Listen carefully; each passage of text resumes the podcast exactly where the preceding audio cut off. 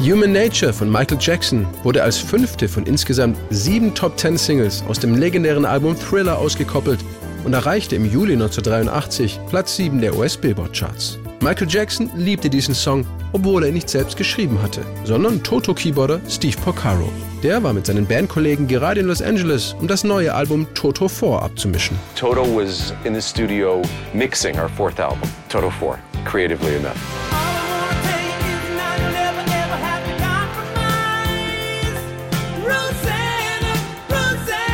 Zwischendurch wollte Steve Porcaro seine kleine Tochter Heather besuchen, die damals fünf Jahre alt war und bei seiner Ex-Frau wohnte. Sie hatte einen wirklich harten Tag in der Schule und war total aufgelöst, weil sie von der Rutsche gefallen war und danach auch noch von einem Jungen geschlagen wurde. Und Heather fragte mich, warum hat er mich geschlagen, Dad? Weil die Menschen ebenso sind. Das liegt in unserer Natur, wollte ich antworten. Aber erklär das mal einer Fünfjährigen. Als Steve Porcaro dann zurück ins Studio kam, hatte er die Idee zu dem Song Human Nature.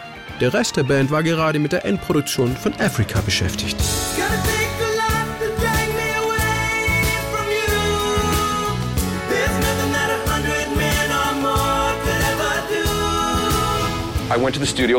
Ich setzte mich draußen ans Piano und schrieb den Song in einem Rutsch.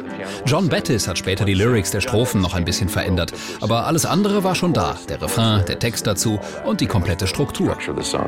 Eigentlich wollte er Human Nature nur für sich persönlich aufnehmen. Dass der Song dann kurze Zeit später bei Michael Jacksons Produzent Quincy Jones landete, war reiner Zufall. He'd been asking David Page er rief pausenlos bei David Page an, unserem zweiten Keyboarder, denn David ist ein begnadeter Songwriter. Quincy Jones suchte einen bestimmten Song für das Thriller-Album und schickte jeden Tag seinen Assistenten zu uns ins Studio, um sich anzuhören, an was David so arbeitete.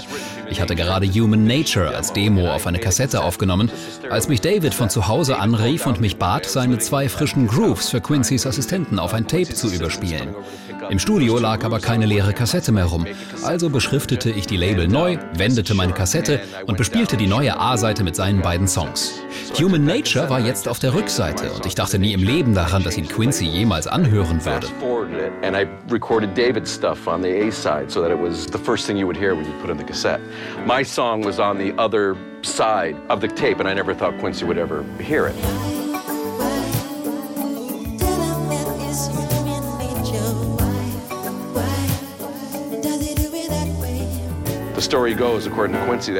Quincy hörte sich Davids Stücke an und ließ das Band danach einfach weiterlaufen, während er irgendwas anderes machte.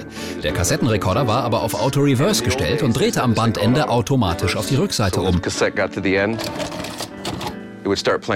Und so hörte er auch noch zufällig Human Nature. Und plötzlich interessierten ihn die beiden Tracks von David Page überhaupt nicht mehr. Quincy Jones dachte nur noch an Human Nature. Wenig später spielte Steve Porcaro zusammen mit seinen Toto-Band-Kollegen dann die endgültige Studioversion für Michael Jackson ein. Quincy Jones strich daraufhin den eigentlich für Thriller vorgesehenen Song Carousel und entschied sich im letzten Moment für Human Nature. Steve Porcaro ist heute noch dankbar für die Erfindung der Auto-Reverse-Funktion am Kassettenrekorder, denn nur durch sie ist sein Song auf dem erfolgreichsten Album der Popgeschichte gelandet.